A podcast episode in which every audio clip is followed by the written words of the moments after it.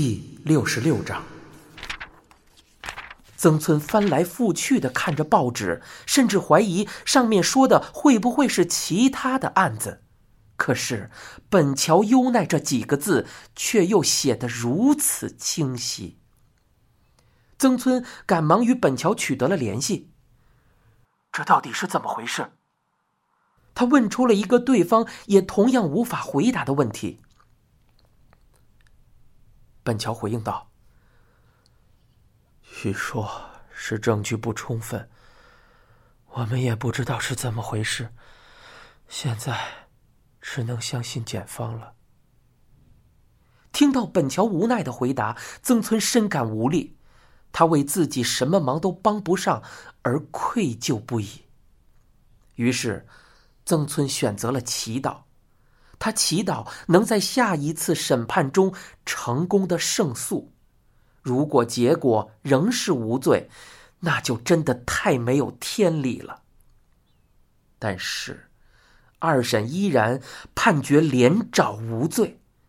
曾村在新闻上得知这一消息的时候，竟一时间瘫倒在地，许久都没能站起身来，只能说这一切都如同一场噩梦一样。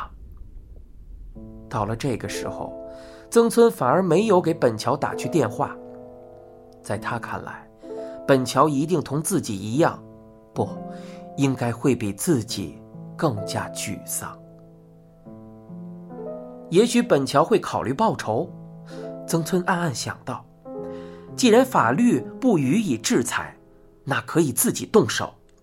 虽然曾村很希望本桥能喊上他一起帮忙，但是等来等去都迟迟不见本桥联系他。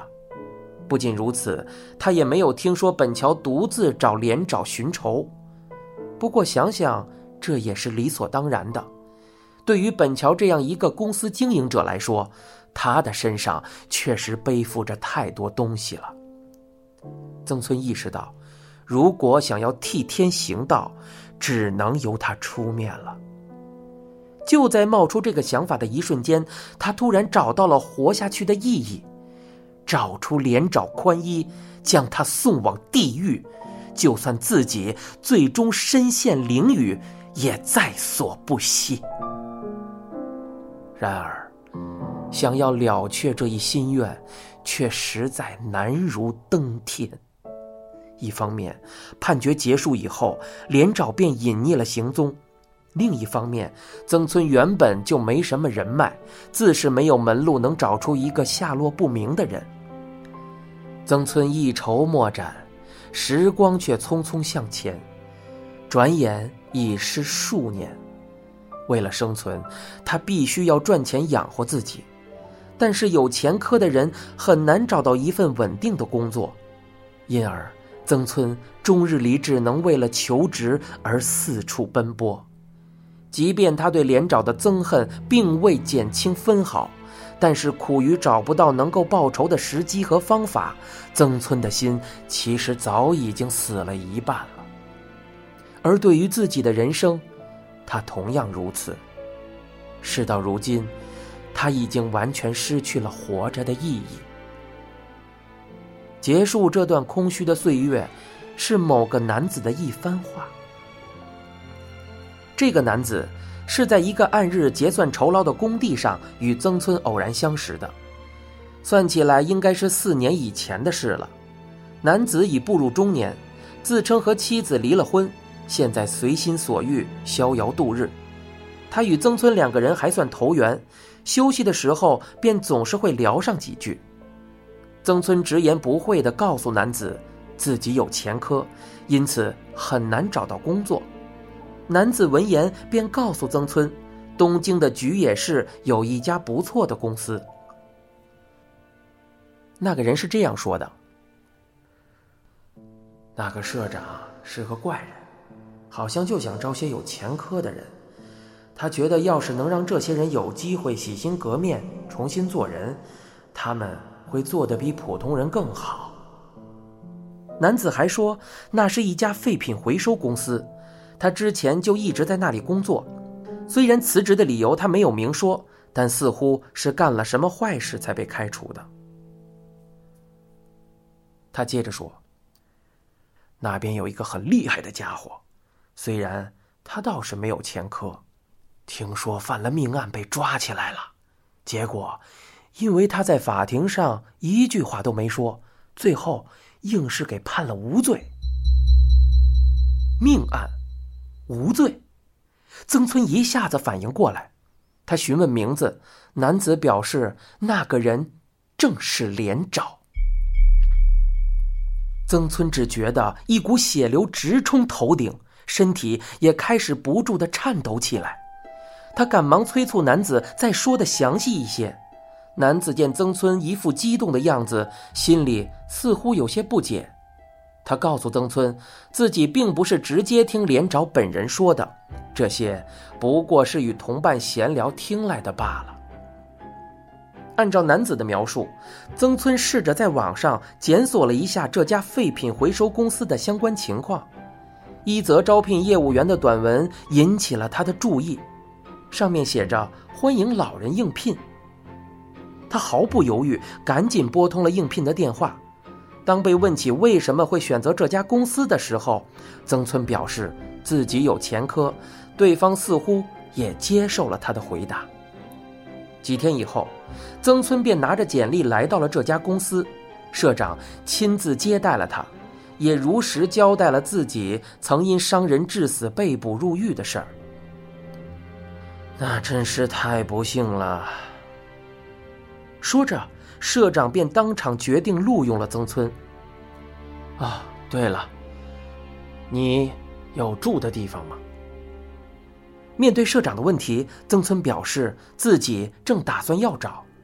社长听到后，告诉曾村：“我这儿倒是有个不错的地方。”社长说的是一间几乎已经闲置的仓库管理室，那里虽然没有浴室、洗涤池和厕所，却一应俱全。曾村看房子并不算太旧，而且墙壁很整洁，社长给出的房租价格也非常低廉，便满心欢喜地定了下来。因为几乎没什么家当，搬起家来也就很快。从第二周起，曾村便开始上班了。在这家鱼龙混杂的公司中，确实有些员工给人的感觉不太正常。不过，也有些员工心地十分善良。曾村很快便确定了连长就在这里上班，因为公司的电脑里就存有员工的名册。真正注意到连长本人是在曾村入职后的第三天，当时几名员工正在吸烟区抽烟，其中一个男子佩戴的胸牌上赫然写着“连长”二字。这是曾村第一次见到他的模样，凹陷的眼窝，尖削的下颚，细薄的嘴唇，无不散发出一种冰冷而残酷的气息。不知道是不是有意与他人保持着距离，他独自在远离众人的地方抽着香烟。就是这个男人杀了优奈，又逼得由美子走上绝路的吗？曾村恨不能立刻就抄起刀扑上去，但还是拼命克制住了这种冲动。他觉得不能简单的让连长一死了之，首先要做的是从他的口中问出真相。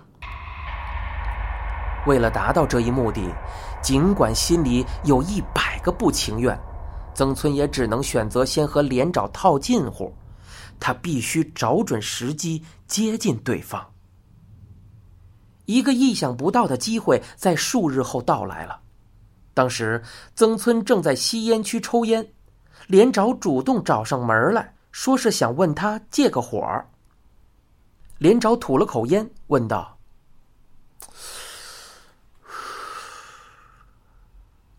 我听说你以前坐过牢啊？”啊，都是很久以前的事了。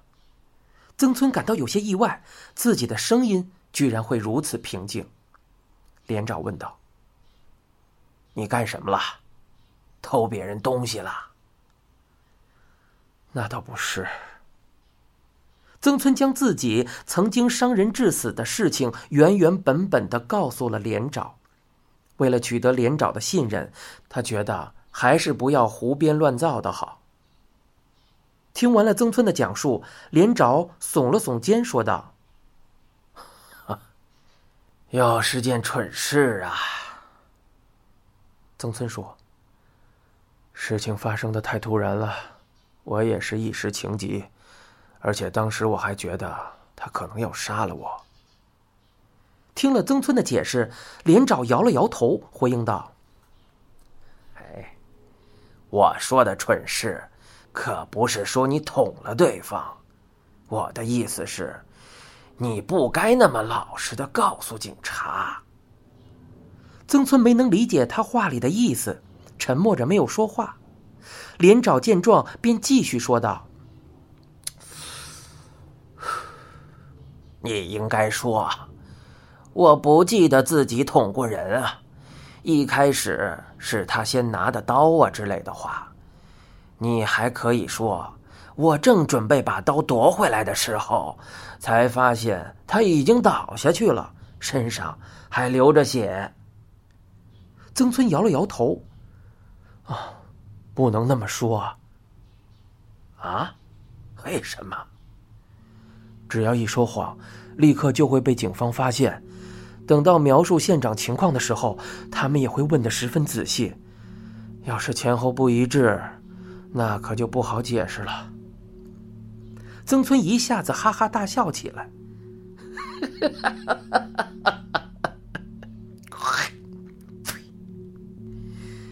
你还真是个老实人啊！你说的这些东西。其实只要一直强调自己什么都不记得了，跟他们装傻到底就行。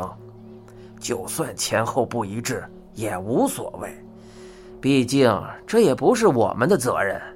即便最后拿着刀的人是你，他们又能怎么判定先拿起刀的人不是对方呢？